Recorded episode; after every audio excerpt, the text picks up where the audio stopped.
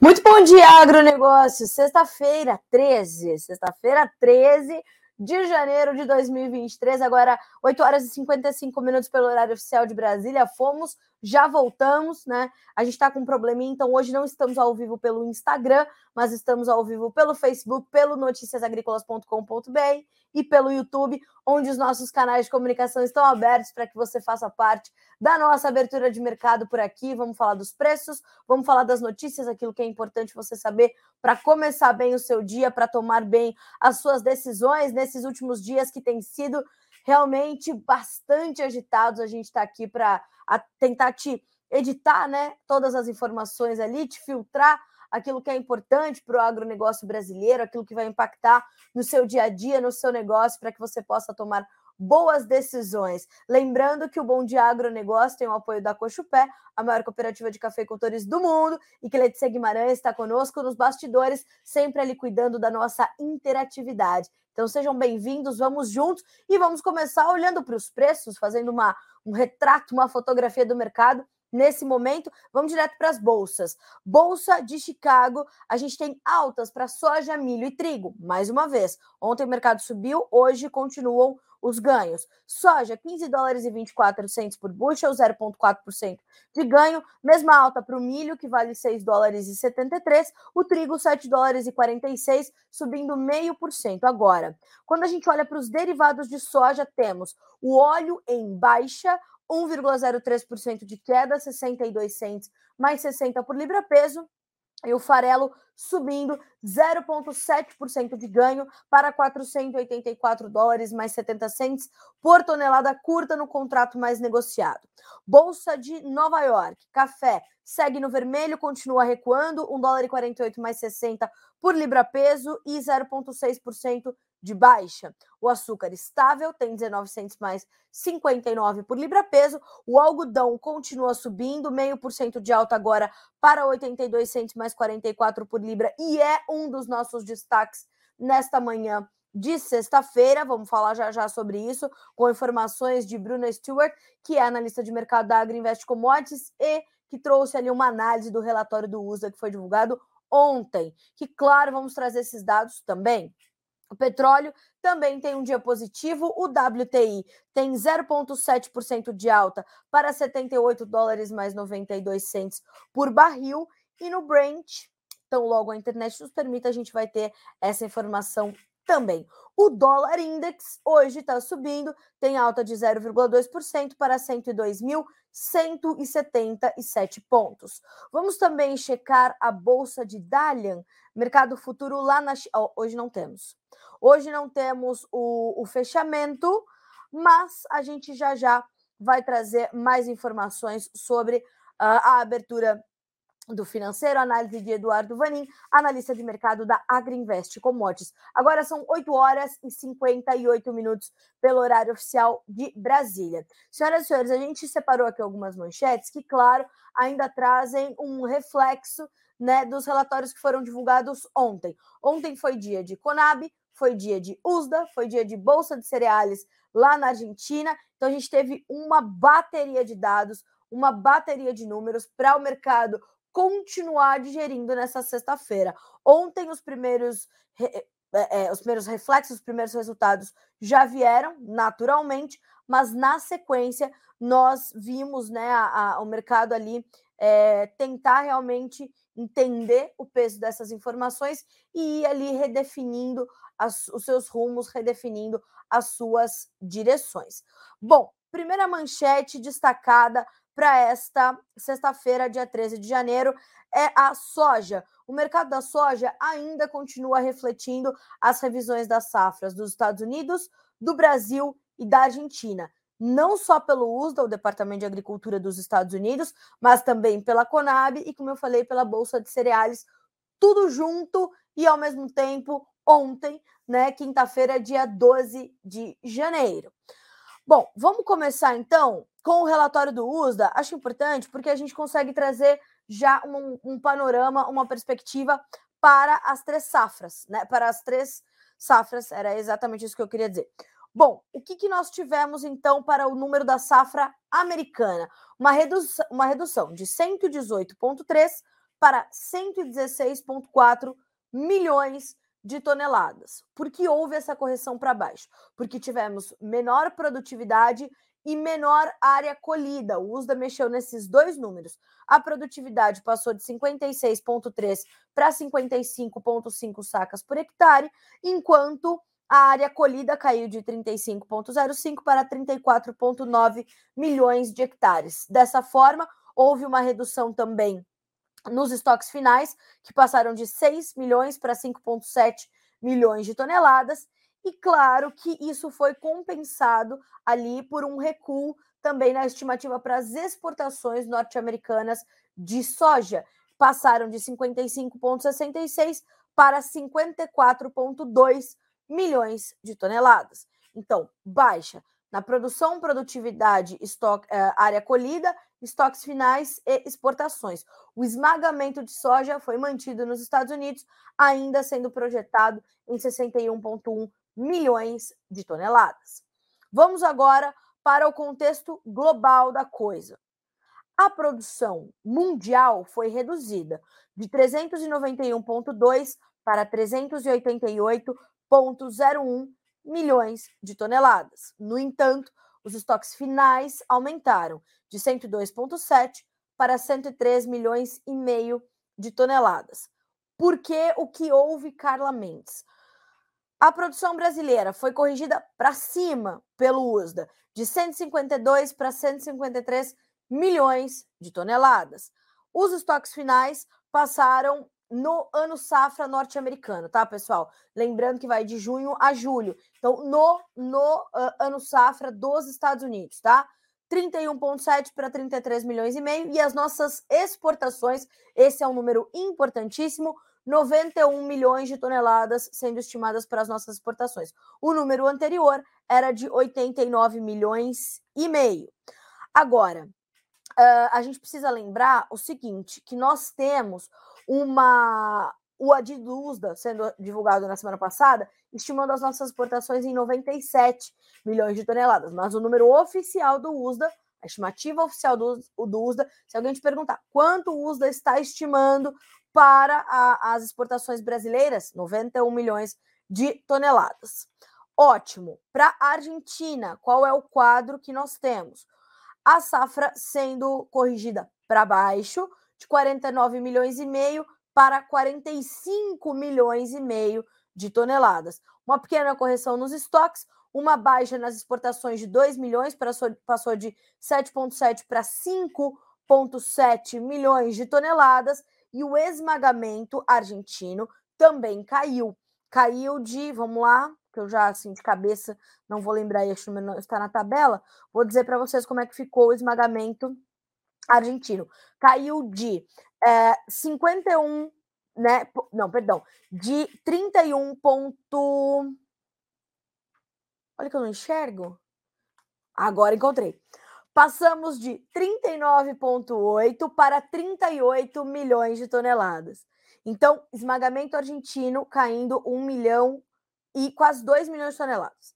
Então, a gente tem ali um número uh, que vai exigir do Brasil mais produção de derivados, maior produção de farelo e óleo, porque teremos uma, uma, uma redução de esmagamento no maior exportador global de derivados de soja. Então, esse foi um outro número importante e o mercado esteve atento a isso também.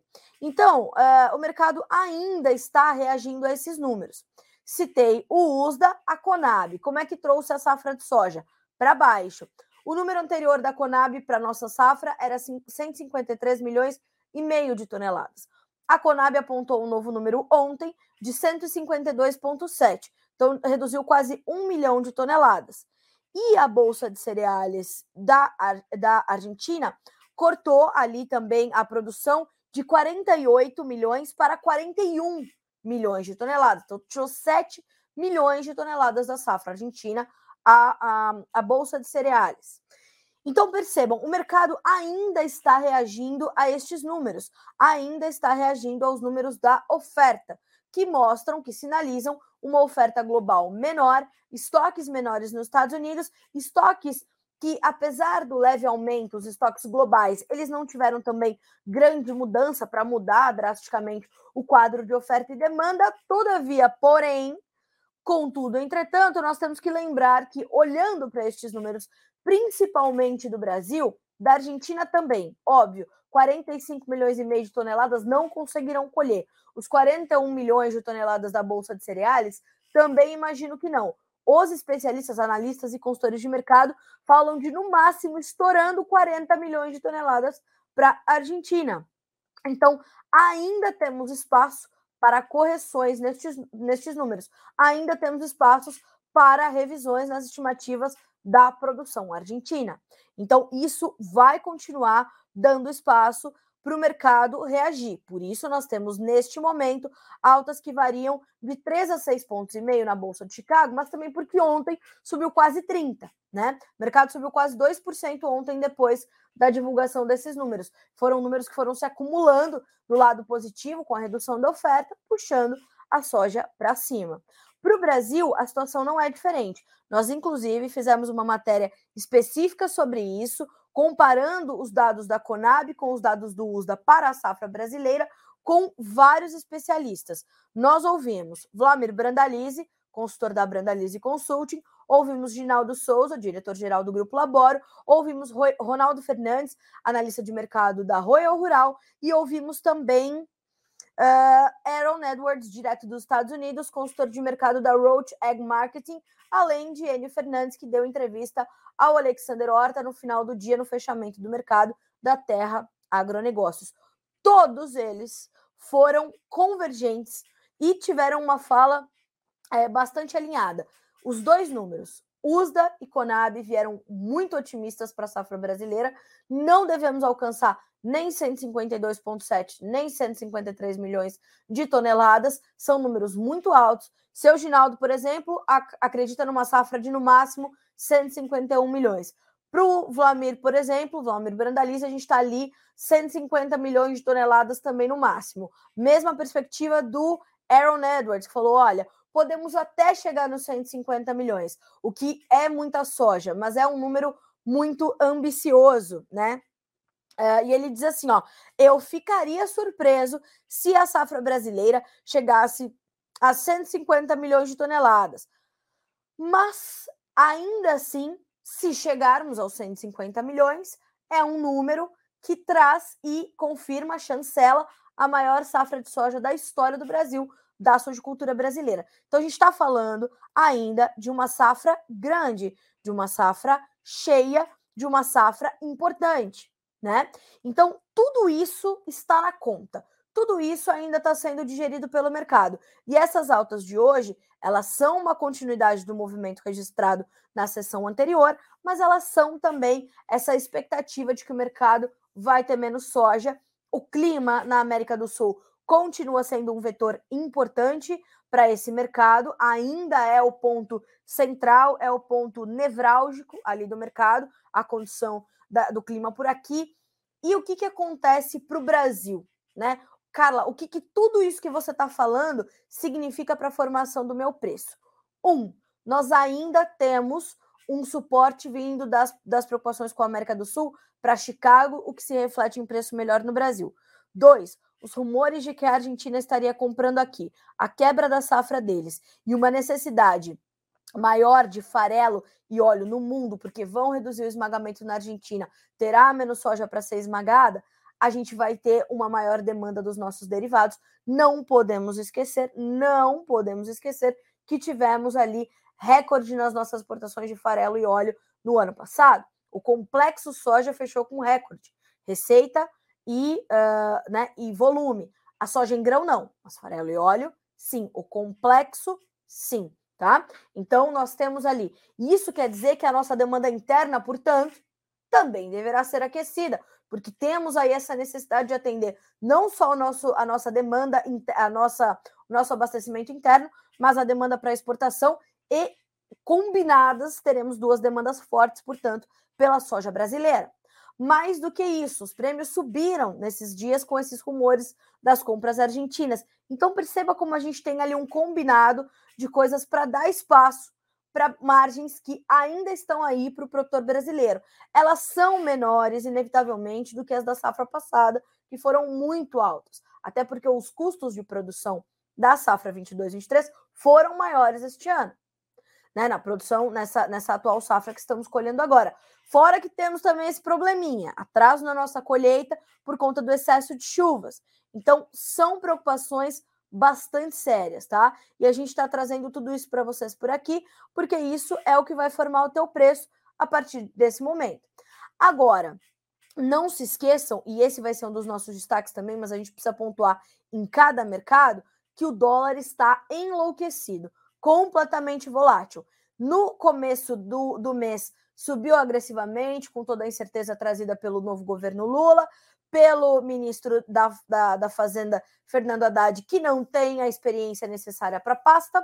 Temos também as questões todas ligadas ali a, essa, a esse desprezo que se tem pelo teto de gastos, uh, e o Fernando Haddad trazendo ali é, informações meio que fatiadas sobre o que vai efetivamente fazer. E ontem chegou ali com algumas informações, um pacote de medidas, falando de 243 bilhões de reais, falando em terminar, vou até buscar aqui ipsis literis a informação dada por Fernando Haddad, né, para não falar nenhuma bobagem, um, falando que quer terminar, ó, um, fechar o ano com déficit primário inferior a 1% do PIB é bastante realista, diz Fernando Haddad. Haddad diz que reoneração de combustíveis está na planilha da Fazenda, mas será decidida depois. Depois é quando Jean Paul Prats assumir a Petrobras. Ele detalhou isso também, né? Que ele quer saber como é que vai vai ser essa, essa política de preços.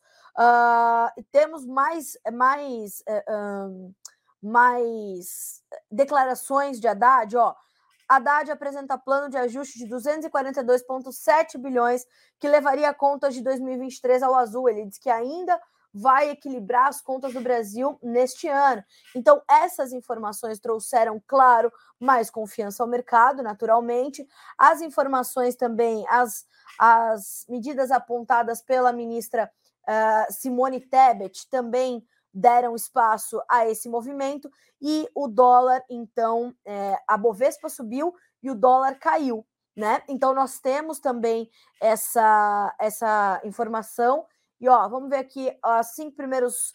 Não, a gente vai falar sobre isso já já. É, o importante é que vocês saibam, né, que nós temos então esse dólar intensamente volátil e ontem as altas todas que foram registradas pela soja na Bolsa de Chicago foram corrigidas pelo dólar, neutralizadas pelo dólar, e o dia foi de poucos negócios para nós aqui no mercado brasileiro. No entanto, olha a informação como ela é, como sempre é preciso a gente aprofundar a análise, né, aprofundar a conversa. Conversando com o Vladimir Brandalize no final do dia de ontem, ele me disse o seguinte: nós podemos não ter muitos negócios atrelados a valor, dinheiro, vende a soja, é pago e vida que segue. Não, não. Pode ser que nesse ponto realmente esteja mais travado, mas quando a gente olha para a relação de troca, a, a, os negócios para compra de insumos, ó, o Brasil rodando, o Brasil do agro, a economia do agro fazendo a roda da economia girar. Maravilhoso. O Lamir falou: ó, a gente está fazendo bons negócios na troca para a safra, safra 23, 24. O produtor está sabendo aproveitar esse momento, o produtor está colocando isso na tua gestão e está fazendo venda para trocar por insumo para safra nova. Então, atenção, busque os seus profissionais de confiança para fazer esse exercício, de entender se esse momento é bom para você também. Inclusive, meu amigo Jefferson Souza, analista de mercado da Agriinvest Commodities, ele já vem trazendo alertas essa semana sobre as baixas no preço da ureia, que tem trazido também é, boas condições ali para para a formação do preço.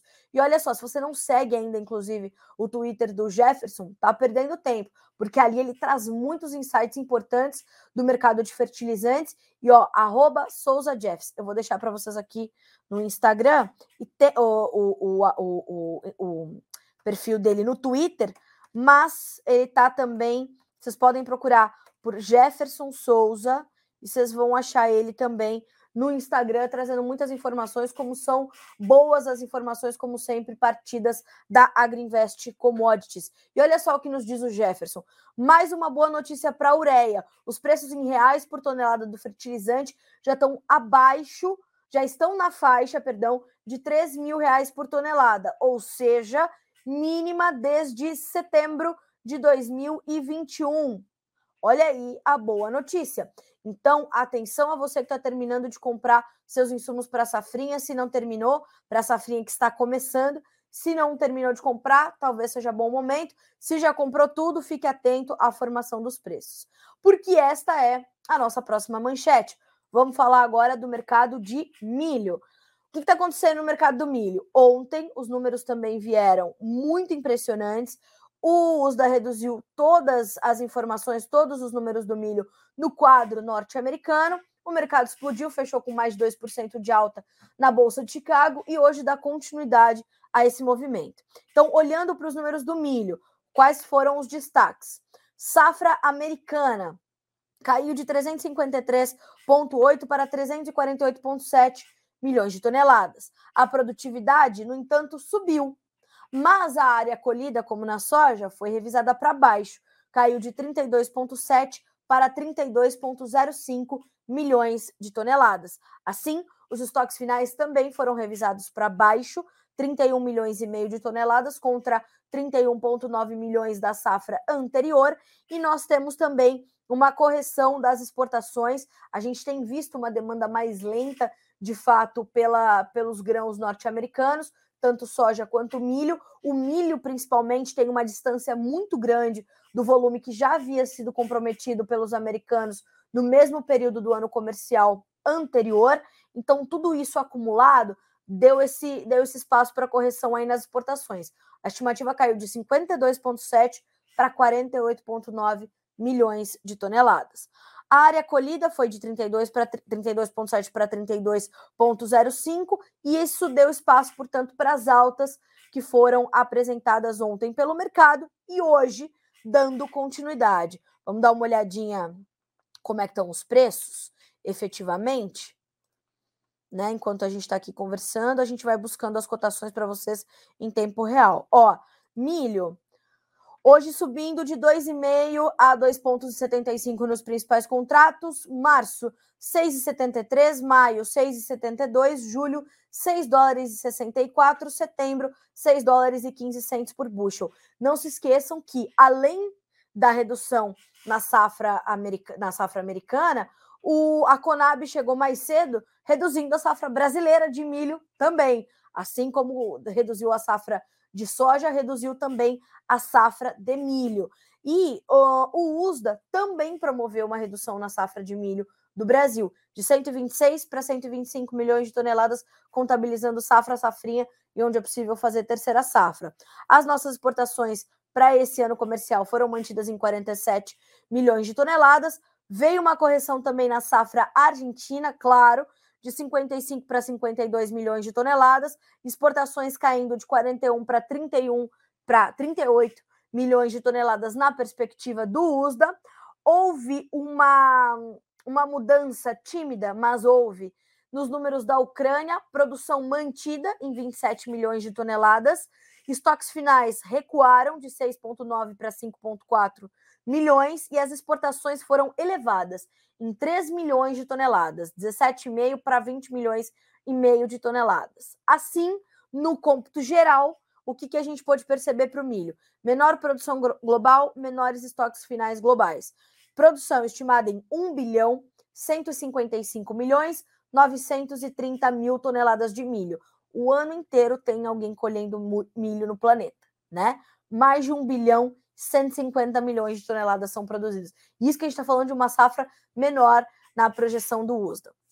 Estoques finais de milho, 296,4 milhões de toneladas, eram 298,4, então redução de 2 milhões de toneladas.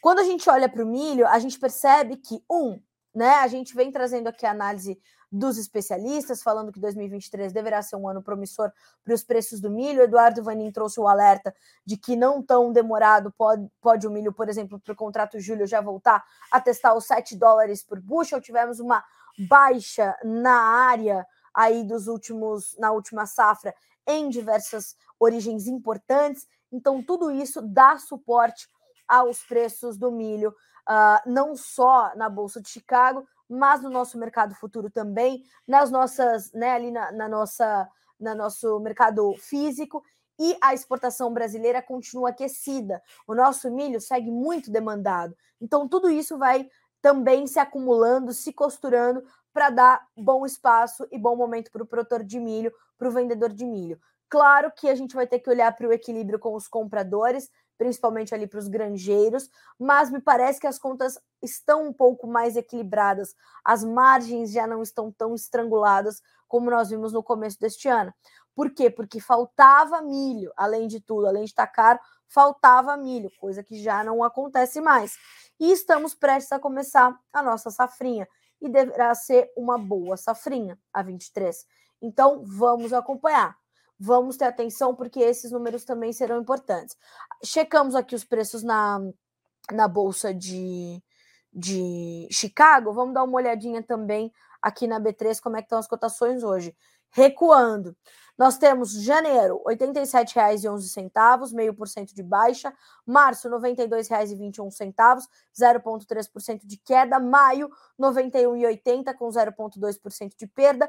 Julho, R$ 89,35. A baixa é mais tímida, 0,08%. E, segundo a Bolsa de Cereais de Buenos Aires, a Argentina vai plantar menos milho devido à seca. A gente deve ter uma condição que, inclusive, foi pontuada por um especialista argentino, o diretor da Global Tecnos lá, da Argentina, o Sebastião Gavalda, em entrevista ao Notícias Agrícolas, que nós devemos ter ali muitos campos fechados, é, é, abandonados, vazios, né, de, de, de soja e milho na Argentina por conta dessas adversidades climáticas. Os modelos de clima, eles continuam apontando essa dificuldade né, das chuvas chegarem uh, ao, a essa condição dessa, dessas chuvas. Hoje eu já recebi a previsão climática aqui apurada pela, pelo Grupo Laboro, do seu Ginaldo, que mostra que nós temos ali, para os próximos 10 dias, 13 a 23 de janeiro, ainda é, dificuldades de chuva na Argentina. Volumes bem tímidos, bem como no, no, Rio Grande do Sul, no Paraná tem alguma coisa, Santa Catarina, mas também tímido. Uh, e o que nós temos? Mais chuvas sendo apontadas pelo modelo europeu do que pelo modelo americano, o GFS. Então, o comentário do seu Ginaldo sobre as questões de clima, aí vale para soja, vale para milho, são os seguintes. Estamos abrindo aqui, ó. O modelo GFS gerado na manhã de hoje e o modelo europeu gerado na madrugada indicam chuvas mais abrangentes na Argentina a partir do dia 20, depois do dia 20, tá? Então, o mercado está aí atento a esses modelos. Os modelos, eles são convergentes, mas vão apresentar uma ou outra mudança, uma ou outra diferença, mas esse é o quadro geral, é isso que nós temos neste momento, ok? Bom, agora são 9 horas e 23 minutos pelo horário oficial de Brasília. Vamos passar aqui pelos nossos comentários, né? É, que a gente vai trazendo aqui essa, essas condições todas para trazer essa, essa, essa continuação aqui das nossas manchetes, né? Bom, a gente ainda vai falar sobre o mercado de algodão, sobre o mercado do boi gordo, sobre a cena política, sobre o dólar né? Eu estou vendo aqui um comentário muito interessante no, no, no, Insta, no YouTube, que é do Mário Reis Almeida. O, é, o presidente tinha que ter zelo pelo dinheiro do povo. Acho excelente esse comentário, Mário. Aliás, obrigada pelo seu comentário. Uh, é importante que a gente lembre isso, né? Ah, a gente tem o ministro da Fazenda, a gente tem os governadores, a gente tem os parlamentares, mas a ordem passa e começa ali. O exemplo começa ali, a estratégia e o planejamento começa ali no presidente. Sem dúvida nenhuma, o comentário do Mário é, é, é cirúrgico nesse momento, né? Zelo pelo dinheiro do povo. Muito bom, Mário. Muito obrigada pelo seu comentário. É, bom dia. O milho vai subir ou baixar de preço nos próximos dias? E por que o milho baixou de preço? Bom, nós temos em andamento uma pressão que vem do dólar, nós temos também as condições ali de negócios mais tímidos neste começo de ano, nós temos a chegada, né, a, a, a proximidade do, do milho safrinha, né, da, do plantio da próxima safrinha. Nós temos um bom volume é, sendo comercializado, mas negócios mais tímidos. Então, nós temos esta condição. O Socialist Farmer, que nós não sabemos ainda quem é, uh, continua né, conosco. Que bom, estamos dando audiência, isso é importante, sinal de que as nossas informações são importantes para você, e eu fico feliz de saber disso. E ó, eu vou buscar mais informações para ti sobre essas questões do prêmio do milho. Aqui de pronto eu não vou ter, mas vamos trazer, tá? Vamos buscar é, aprofundar um pouco mais. Vou até buscar aqui o último reporte do Vladimir Brandalize para saber se eu consigo te orientar um pouco é, em relação a isso.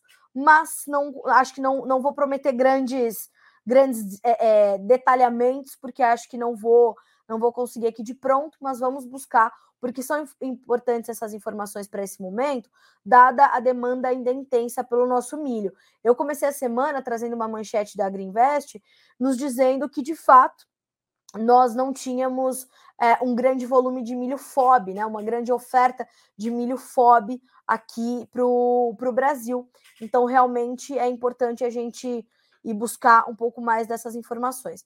Não tenho, de fato, os prêmios uh, aqui para o Brasil, temos os prêmios do, uh, dos Estados Unidos, que estão elevados, estão passando ali de um dólar, um dólar e vinte, né?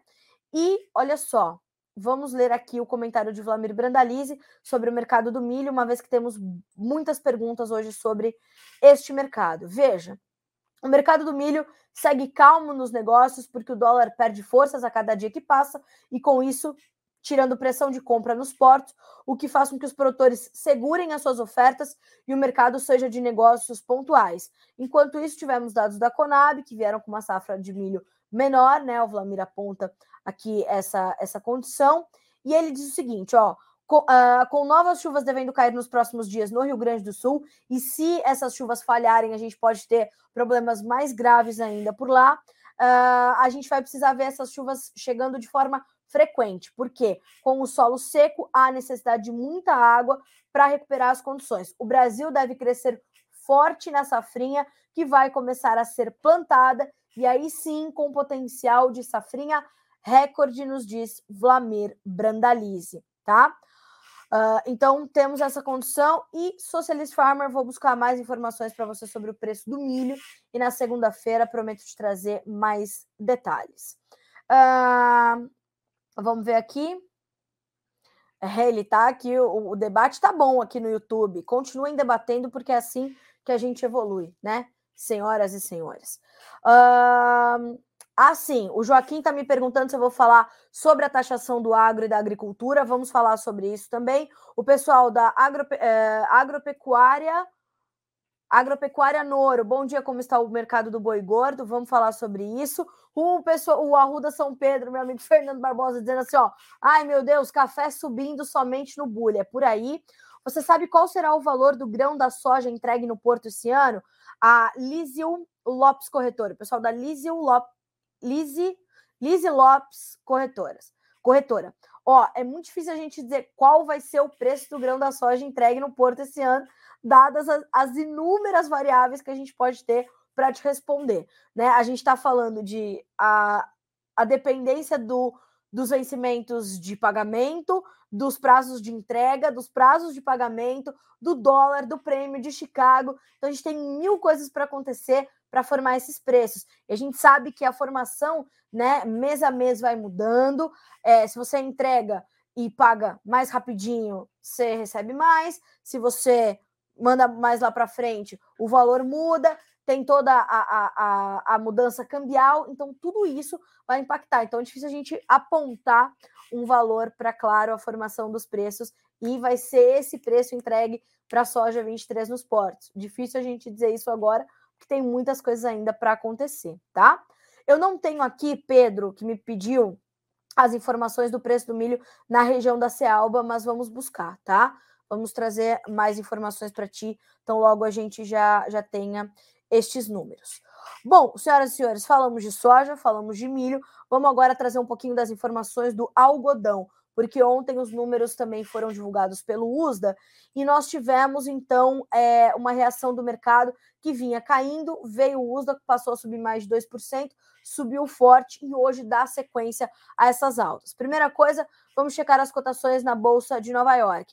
Março, 82 centes mais 38 por libra peso, 0,4% de ganho. Mesma alta para o maio, que vale 82 centos mais 61. O julho, 82 centos mais 70, com a mesma alta. E o dezembro sobe um pouquinho mais, 0,7% para 80 centos mais 60 por libra-peso. Segundo a análise de Bruna Stewart, que é analista de mercado de algodão da Agriinvest Commodities, nós tivemos uma informação muito importante para o mercado do algodão no relatório de ontem, que é o seguinte: o algodão está renovando o recorde de abandono de área.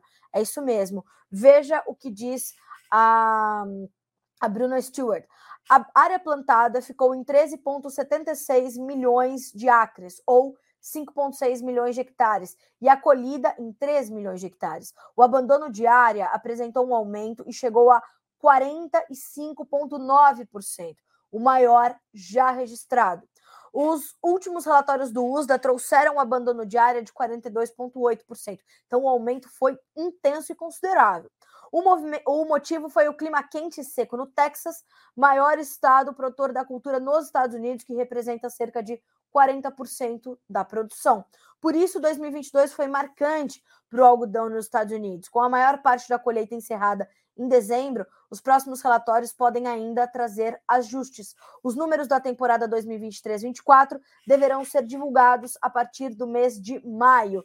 Então, este dado foi um dado importante para trazer essa, essa alta que nós vimos ontem fortes no mercado do algodão e para dar continuidade a esse movimento. A Bruna continua analisando os dados e diz que tivemos ali um aumento nos estoques finais globais de, de 430 mil fardos, gerado pelo aumento na produção americana e pela redução no consumo global.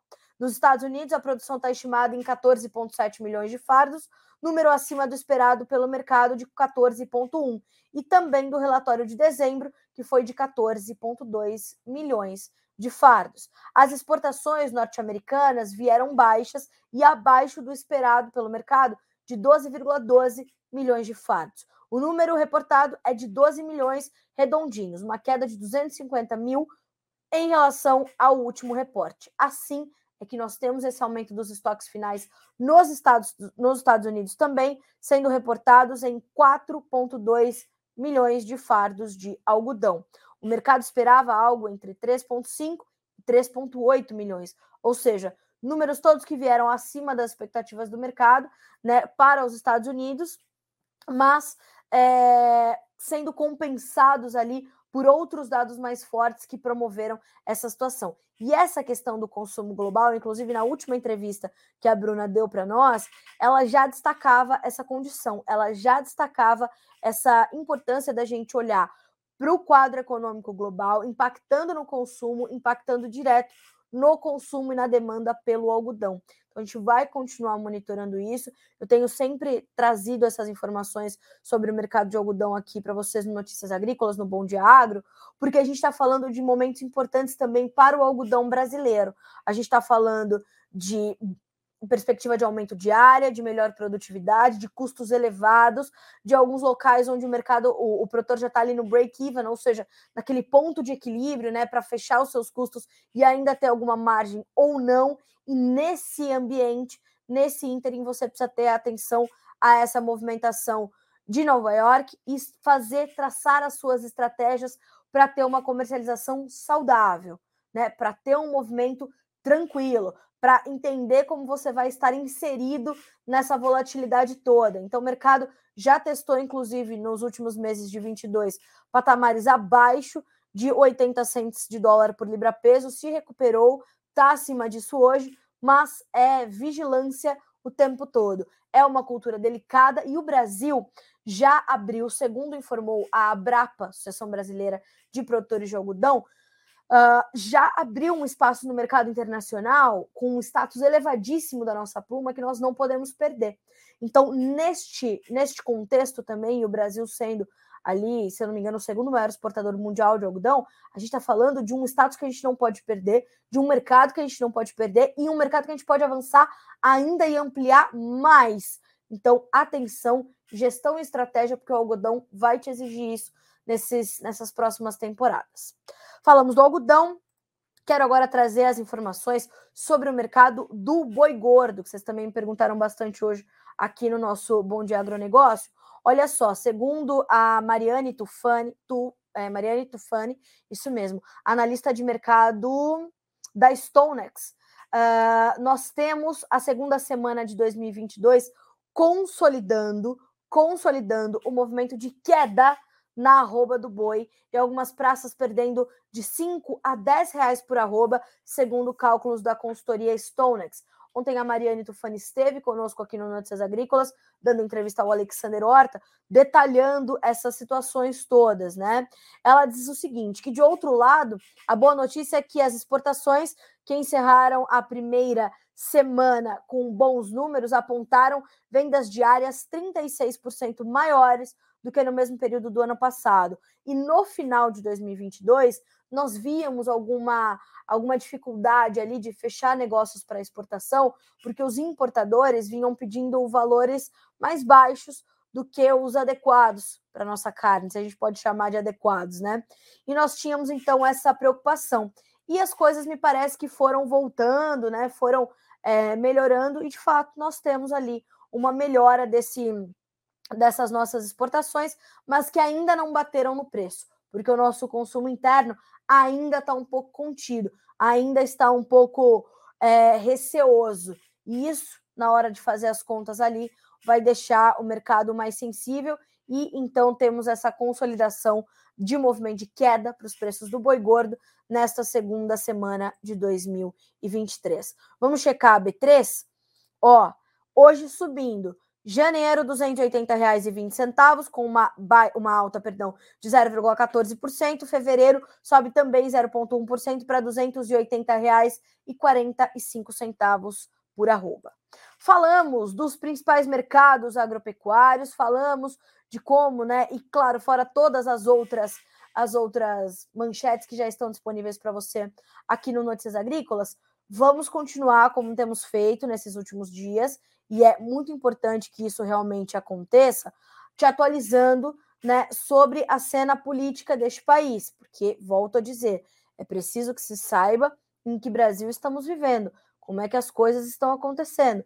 E é isso que a gente faz aqui no Bom Dia Agronegócio, e é isso que a gente tem feito é, diariamente aqui no Notícias Agrícolas.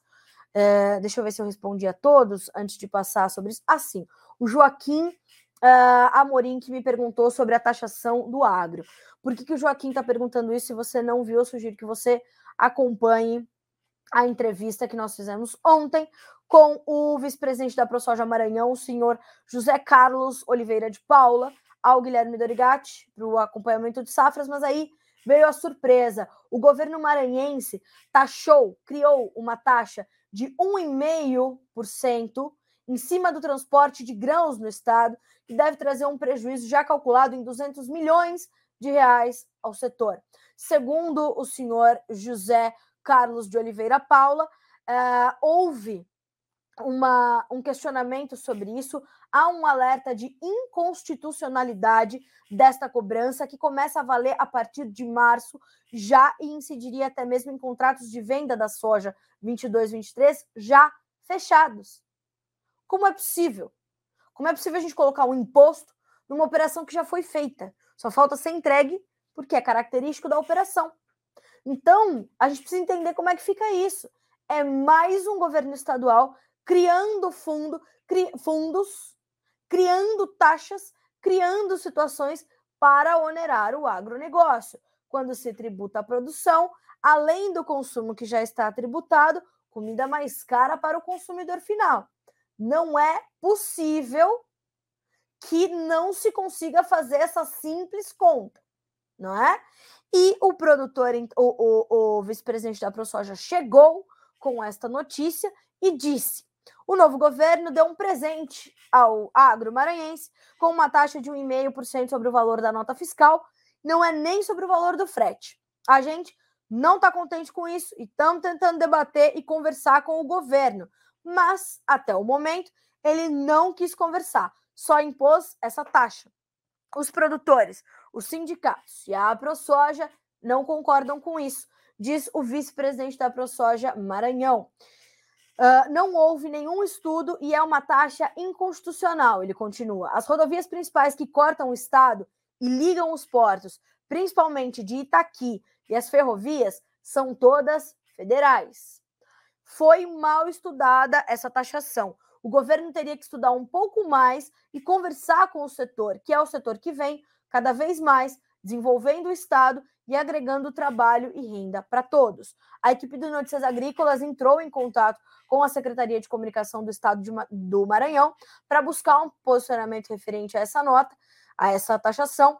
E uh, em nota enviada pela Secretaria, o governo uh, justificou a nova cobrança como uh, o objetivo de financiar o planejamento, construção, ampliação, recuperação e a manutenção de rodovias estaduais. E confirma ainda que toda saída interna interestadual ou com destino à exportação de soja, milho, milheto e sorgo serão taxadas no momento do início da prestação do serviço de transporte. Então, a nota na íntegra está disponível para você aqui no Notícias Agrícolas. É, todas as informações nos, de, nos compartilhadas, né? Pelo, pelo governo maranhense estão aqui, a opinião da ProSoja Maranhão também, e diz o seguinte: a, ainda a nota da, do governo do estado.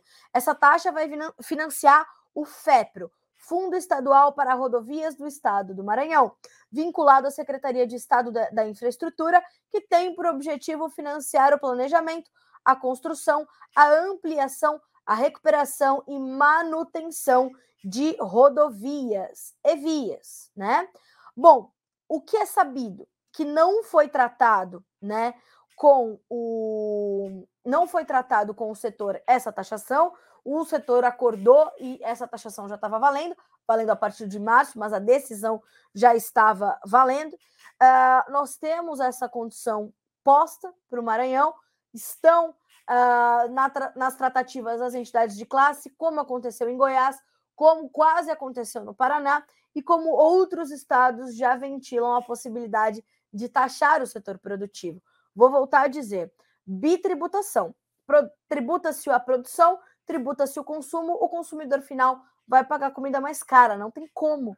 Está onerado, não é? O governador do Maranhão, o senhor Carlos Orleans Brandão Júnior, uh, né? Vamos ver se ele vai tratar de trazer essa situação, como é que vai ser. Ele é uh, governador do PSB, Partido Socialista Brasileiro. Bom, respondendo então ao Joaquim, trouxemos essa informação sobre a taxação. Se você quiser mais informações, sugiro que você acompanhe esta entrevista, tá? Vou deixar o caminho para vocês aqui no Instagram, ó, menu vídeos soja, tá? Vai procurar pelo senhor, deixa eu buscar aqui, que eu, assim, né, vou falando tantos nomes e tantos números ao mesmo tempo. Vou deixar para vocês por aqui, ó. Pessoal, esse perfil com o qual eu comento com vocês aqui no Instagram, vou conversando por aqui, é mais um bracinho das nossas redes sociais. Já siga, tá? Esse perfil, arroba jornalista Carla Mendes. Para quem seguia o arroba jornalista da soja, é o mesmo perfil, só mudamos que ali a gente está tratando de mais do que soja já, né? Então, começamos. E ali ainda estão concentradas as informações de soja também. Então, tá ali disponível para você acompanhar conosco aqui no nosso Notícias Agrícolas. Bom, como eu dizia, vamos agora atualizar a cena política deste deste país. É importante. Vamos começar pelo caso da Justiça Federal ter acolhido o pedido da AGU, Advocacia Geral da União, para decretar o bloqueio de 6 bilhões e meio de reais, 6 milhões e meio de reais, perdão, uh, de suspeitos dos atos praticados atos de vandalismo e violência praticados lá em Brasília. Segundo as informações das agências de notícias, a Justiça Federal acolheu o pedido da AGU para bloquear esse montante de 6 milhões e meio em bens suposta, de supostamente 52 pessoas e sete empresas que financiaram o fretamento de ônibus para os atos que aconteceram lá na Praça dos Três Poderes no último domingo, dia 8 de janeiro. De acordo com a AGU, o dinheiro deverá ser utilizado para reparar danos causados pela depredação de patrimônio público em caso de posterior condenação em caso de posterior condenação. Isso é seríssimo, realmente. É, a gente está falando de 6 milhões e meio de reais de pessoas supostamente, de empresas que supostamente, né? 52 pessoas e 7 empresas. Essas são as informações que nós temos até agora, tá? As agências de notícias puderam apurar isso até agora. E veja só, Uh, com o auxílio de dados da NTT, Agência Nacional de Transportes Terrestres, a lista dos alvos de bloqueio conta apenas com os que contrataram ônibus apreendidos transportando pessoas que participaram dos atos. Esses ônibus que foram apreendidos, volto a dizer, ele não, eles não tinham só vândalos, tá? Eu, pessoalmente, tive o relato de pessoas que foram detidas em ônibus de pessoas que já estavam voltando para suas casas né? É, famílias, crianças e pessoas que eu conheço dentro daquele ônibus que foram ali para se manifestar, né? E foram ali para dizer o que pensam, né? Para fazer o que há 60 dias as pessoas, os cidadãos que, de bem que estavam ali exercendo o seu direito constitucional de se manifestar, não fazendo bagunça, quebradeira, destruindo patrimônio histórico. Não, as pessoas estavam ali exercendo o seu direito da manifestação de forma pacífica e ordeira e foram presas, foram levadas a prestar depoimento na Polícia Federal. Então, a gente tem que ter muito cuidado com qualquer informação que a gente vá divulgar nesse momento. Então, estamos tentando entender o que acontece e vamos continuar monitorando. No pedido de cautela apresentado à Justiça, a AGU sustentou que os envolvidos devem respo responder pelos danos solidariamente com os depredadores efetivos, nos termos do Código Civil, uma vez que, abre aspas, a aglomeração de pessoas com fins não pacíficos só foi possível graças ao financiamento e atuação das pessoas listadas no polo passivo, que culminou nos atos de vandalismo às dependências dos três poderes da República e no vultuoso prejuízo material causado aos prédios públicos federais, consubstanciado na quebra de objetos e itens imobiliários, a exemplo de computadores, mesas, cadeiras, vidros das fachadas e até a danificação de obras de arte e objetos de valores inestimáveis à cultura e à história brasileira. O que eu acho importante, nós darmos esse tipo de informação, a gente continuar tratando de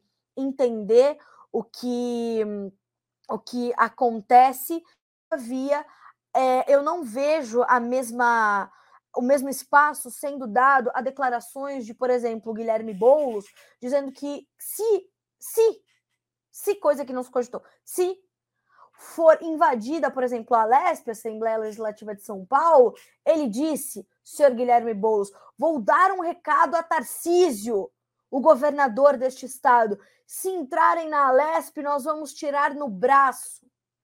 E numa outra circunstância, tendo invadido a Fiesp, ele e seu grupo disse, disse à imprensa, o que são algumas vidraças quebradas pelo montante que a Fiesp arrecada. Pelo amor de Deus, senhor Guilherme Boulos, daremos, daremos o mesmo destino aos vândalos.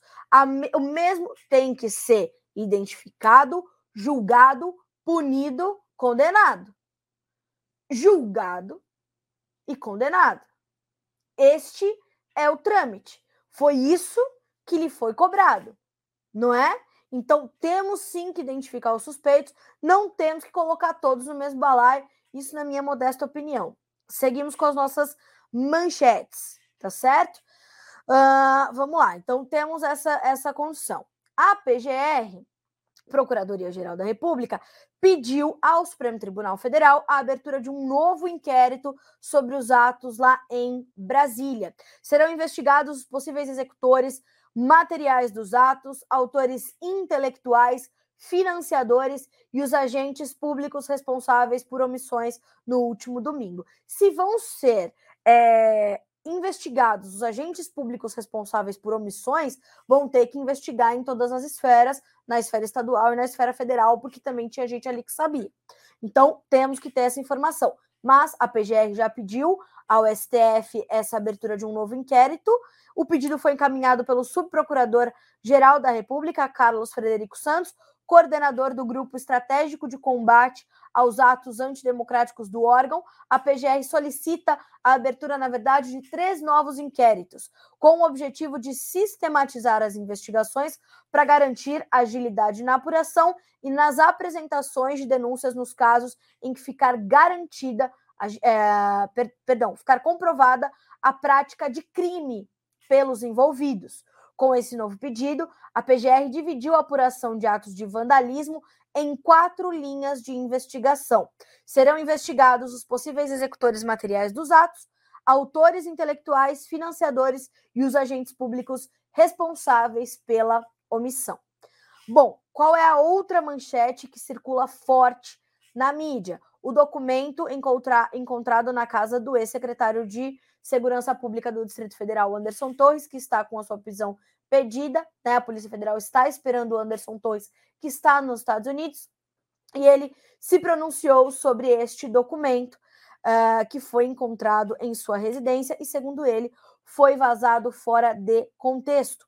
Houve uma busca e apreensão na casa do ex-ministro, ex-ministro de Justiça e ex-secretário de Defesa do Distrito Federal, Anderson Torres, uh, onde foi né, encontrada ali uma, uma minuta de. Uh, quero lembrar né, o, o nome exato para mostrar para vocês. Esse documento é, serviria para que o poder executivo interferisse no resultado das eleições e reverter o resultado do pleito, né? Segundo Anderson Torres, que teve já a, a sua casa é, é, passada ali pelo processo, é, minuta de decreto, tá? Teve a sua casa ali passada pelo processo de busca e apreensão, foi levado então esse documento. Ele diz, abre aspas, uh, foi um documento vazado fora de contexto e tem o intuito de alimentar narrativas falaciosas contra mim. Ainda segundo ele, o material seria levado para ser triturado oportunamente no Ministério de Justiça e Segurança Pública e ele diz no Twitter, perdão, havia em minha casa uma pilha de documentos para descarte, onde muito provavelmente o material descrito na reportagem foi encontrado. Tudo seria levado para ser triturado oportunamente no Ministério de Justiça e Segurança Pública. O citado, o documento foi apanhado quando eu não estava lá e vazado fora de contexto, ajudando a alimentar narrativas falaciosas contra mim. Fomos o primeiro ministério a entregar os relatórios de gestão para a transição. Respeito à democracia brasileira. Tenho minha consciência tranquila quanto à minha atuação como ministro, escreveu Torres em seu perfil no Twitter.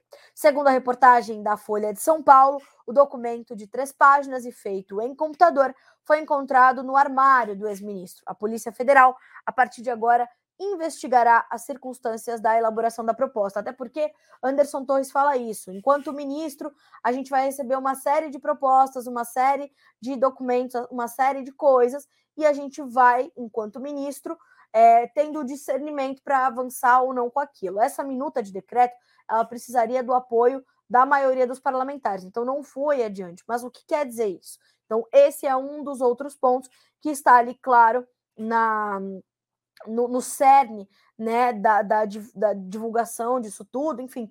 E, claro, a gente vai continuar monitorando, continuar acompanhando o que tudo isso quer dizer para o Brasil, né? É, e aonde estão, né?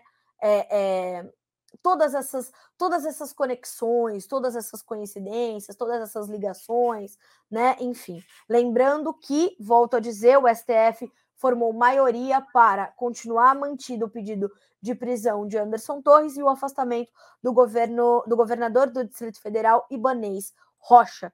Então, esses são pontos importantes também de monitoramento e acompanhamento a partir dessa, dessa deste momento das investigações do que houve em Brasília. Seguimos vigilantes para entender tudo o que está acontecendo nos mínimos detalhes, né? Uh, vamos lá.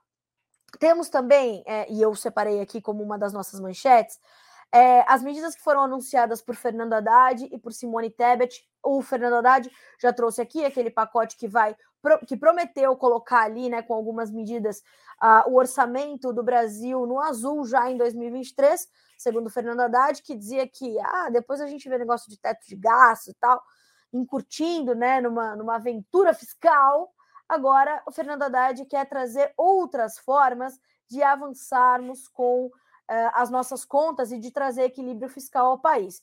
Vejamos o que será efetivo, o que será realmente colocado em prática. E também Simone Tebet formou a sua equipe, trouxe ali os seus secretários, anunciou uh, os cinco primeiros nomes né, para o Ministério do Planejamento. São três homens e três mulheres, incluindo a ministra, é, e segundo ela, quer fazer, quer trazer é, equidade de gênero à pasta.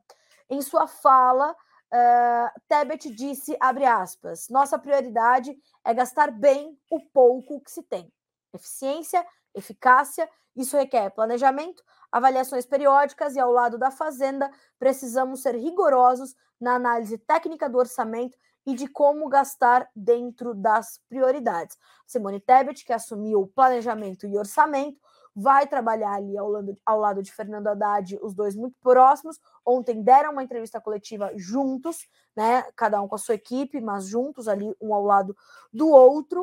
Uh, e a gente vai olhar para essa, para essa, né? Essa, essas medidas que serão alinhadas ou não entre o Ministério de Orçamento e Planejamento e o Ministério da Fazenda. Né? Então, é, é, como virão esses recursos, de onde virão esses recursos, e ela diz mais. Aqui é um corpo técnico, portanto, as decisões, primeiro, serão técnicas. Depois, uma análise política junto à Casa Civil, com os demais ministérios. Nós vamos estar sempre discutindo as relevâncias e prioridades das políticas públicas para levar a decisão final do presidente da República, Luiz Inácio Lula da Silva.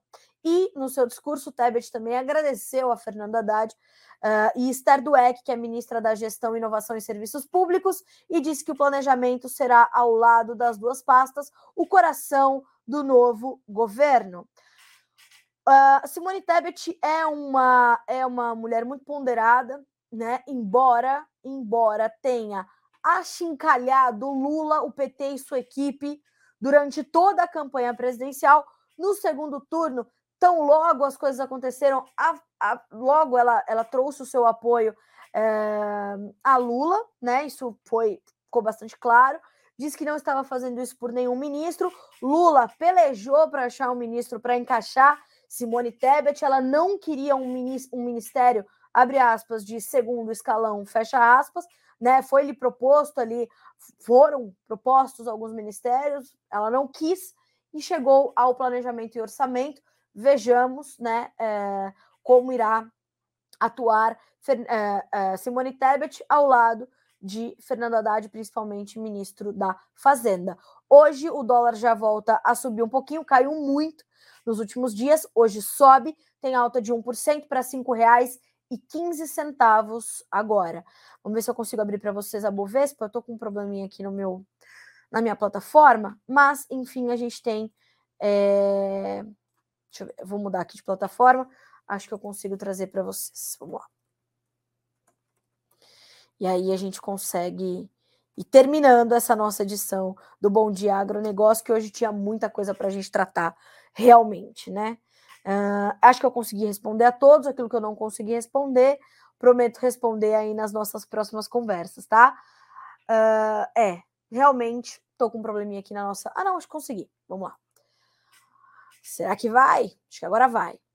O Ibovespa hoje está caindo, tem baixa nesse momento de 0,6% tá? E o Ibovespa Futuros, 1% de perda na manhã desta sexta-feira. Senhoras e senhores, 9 horas e 58 minutos pelo horário oficial de Brasília.